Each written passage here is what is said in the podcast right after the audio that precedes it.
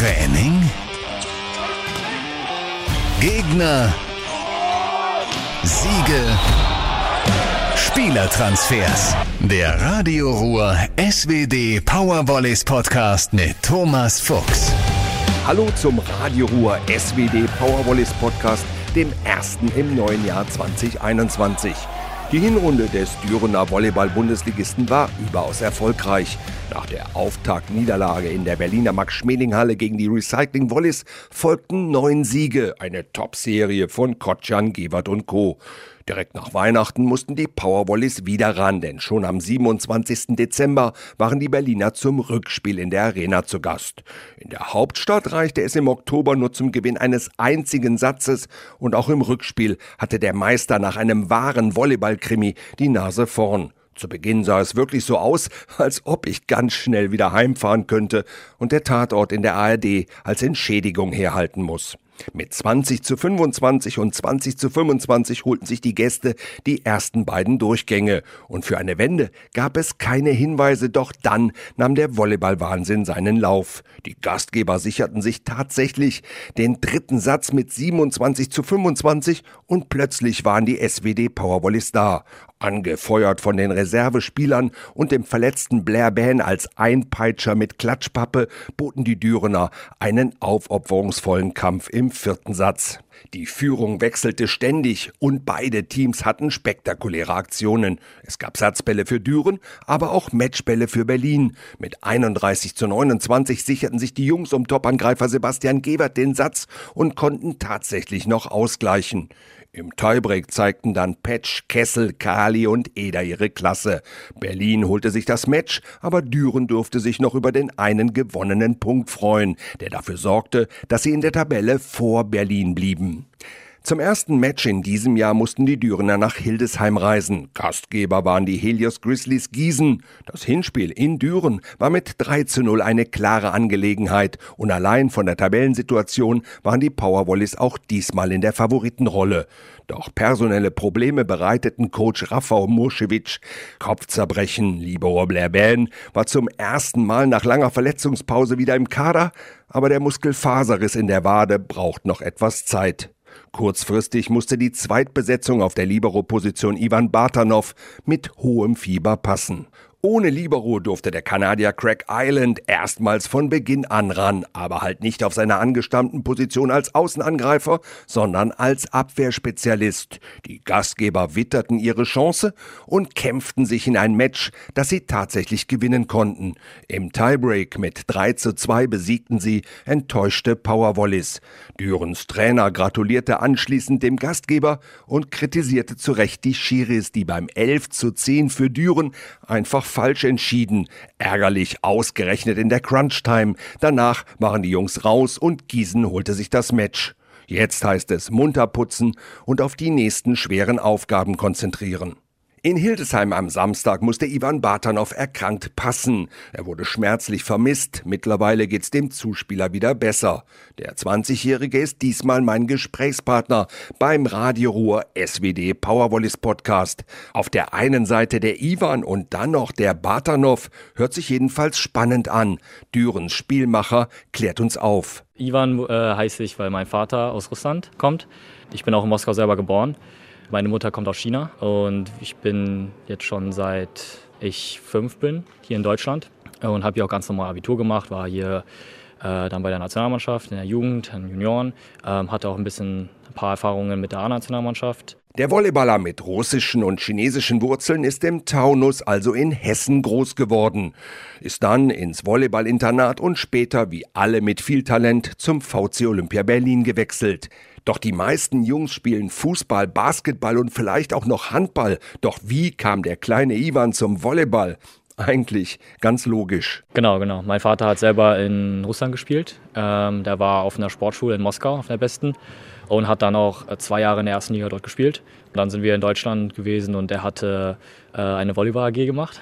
Und äh, da war ich dann in der zweiten Klasse, so kam ich dann zum Volleyball. Seitdem hat er mich auch, äh, ich weiß nicht mehr, bis, der, bis zu der U18 trainiert, bis ich dann aufs Internat gegangen bin. Und hat mir damit auch sehr viel mitgegeben im Volleyball. Fußball-Weltmeister Toni Kroos wurde in der Jugend auch von seinem Vater Roland Groß trainiert. Geschadet hat es ihm scheinbar nicht. Auch Ivan wurde in der Jugend vom Papa angeleitet. Da stellt sich natürlich die Frage, ist das ein Vorteil oder doch eher ein Nachteil? Ja, ja, ist halt sowohl als auch. Ne? Also manche Trainingseinheiten weiß man, dass er, er pusht halt noch mehr. Der weiß halt genau, du kannst da, also du kannst mehr machen und der hat da auch keine Gnade dann. und weiß dann halt, ähm, gut, nach dem Training ist er wieder der Vater und nicht mehr der Trainer, aber er hat das immer ganz gut gemacht, dass er das äh, separiert hat. Und vor allem in Sachen Einstellung hat er mir, glaube ich, auch viel mitgegeben, dass man auch 100% im Training gibt und alles. Ja, ich würde generell sagen, glaube ich, ist ein Vorteil auf jeden Fall. Von Kriftel und dem Papa als Trainer wechselte Ivan Bartanov nach Frankfurt ins Volleyballinternat. Internat hat so ein bisschen was von eingesperrt, aber für den heutigen Bundesliga-Volleyballer eine schöne Zeit. Das Internat war eines der schönsten Zeiten, die ich hatte in meinem Leben.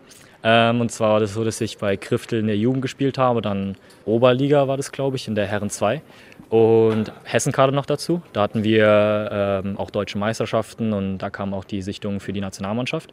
Und als dann für mich klar wurde, dass ich auch weiterhin Volleyball spielen will, kam dann auch die Einladung vom Volleyballinternat Frankfurt. Das kann man sich vorstellen, wie ja, die Verein Schule und Volleyball in dem bestmöglichen Sinn quasi.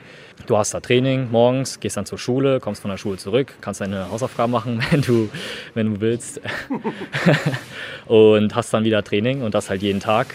Man spielt selber in der zweiten Bundesliga, kann da Erfahrung sammeln wenn alles gut läuft, wird man dann eingeladen, nach VCO zu VCO zu gehen und kann dann in der ersten Liga spielen. Ja, dann bin ich ja von Frankfurt aus nach VCO gewechselt und habe dann hier den Vertrag bekommen. Das ist so der ich würde mal sagen, traditionelle Weg, um halt in die erste Liga zu kommen. Jetzt ist Ivan schon im zweiten Jahr in der Ruhr und hier hat sich der 20-Jährige weiterentwickelt. Er ist mit seinen jungen Jahren schon eine Stütze der SWD Powerwallis. Dabei fing es richtig bescheiden an, nachdem der Zuspieler in Düren unterschrieben hatte.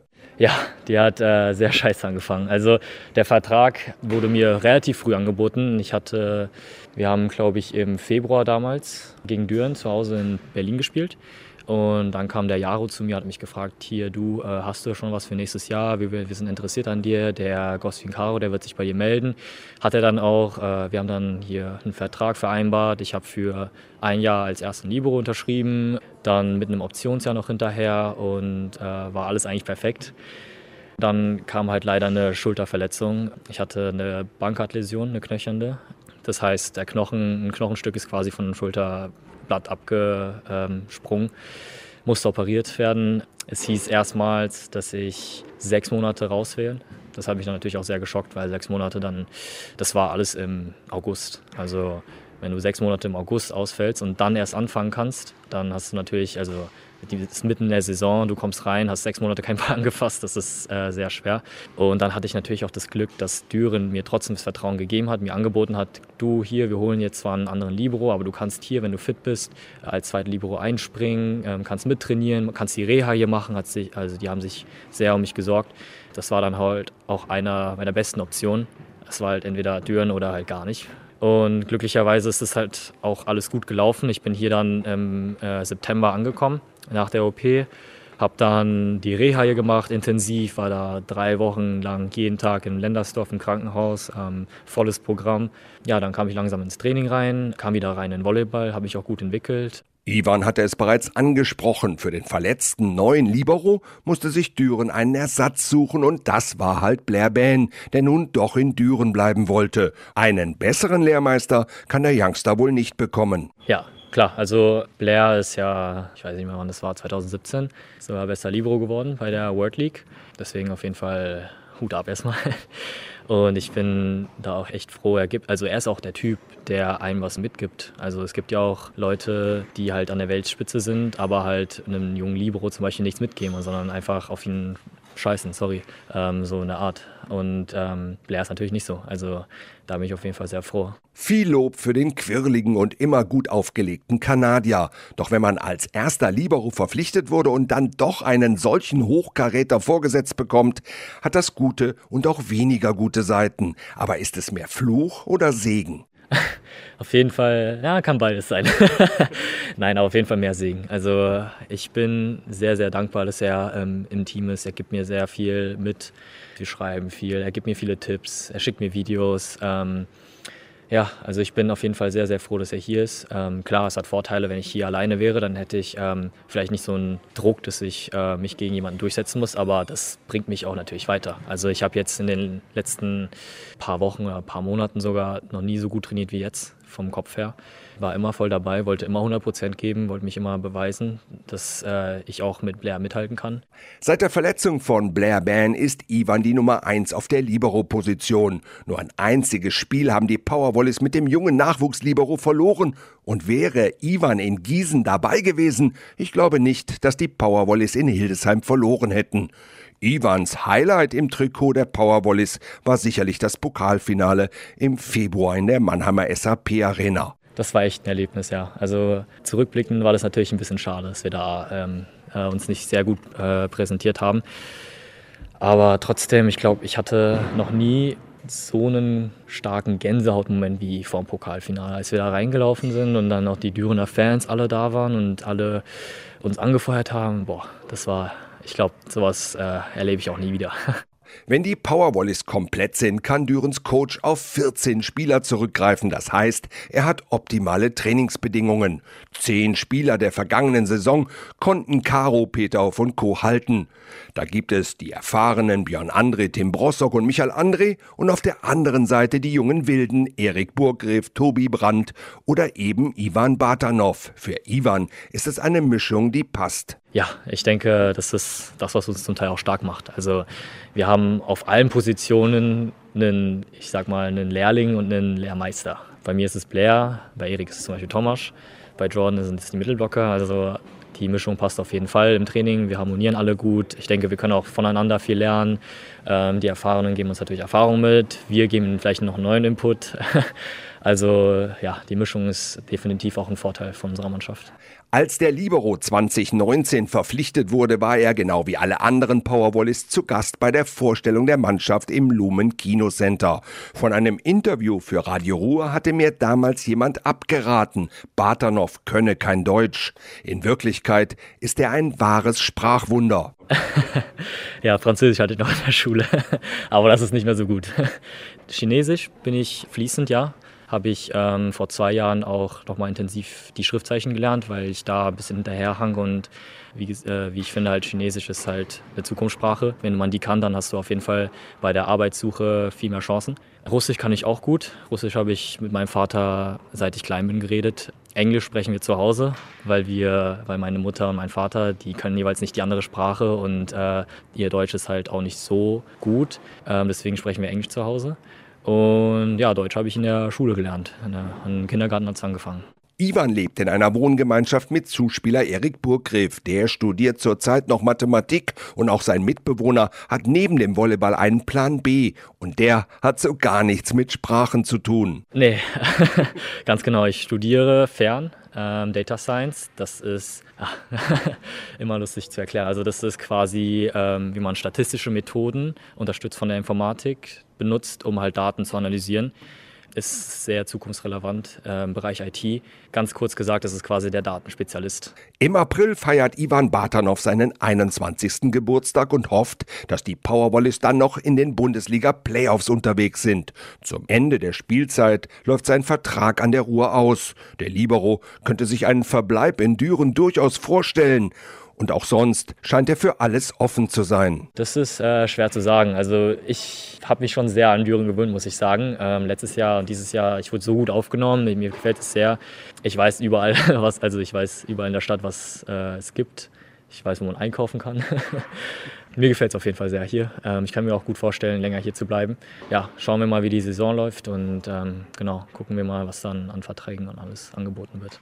Am Samstag müssen die SWD Powerwallis am Bodensee ran. Das Team um Kapitän Michael André ist um 19.30 Uhr zu Gast beim VfB Friedrichshafen. Nach zuletzt zwei ganz knappen Niederlagen möchte Düren wieder einen Sieg einfahren. Das Hinspiel endete in der Arena mit 3 zu 0 für den Gastgeber. Im Rückspiel ist alles möglich. Das war der Radio Ruhr SWD Powerwallis Podcast. Mehr Infos auch auf radioruhr.de und in unserer App.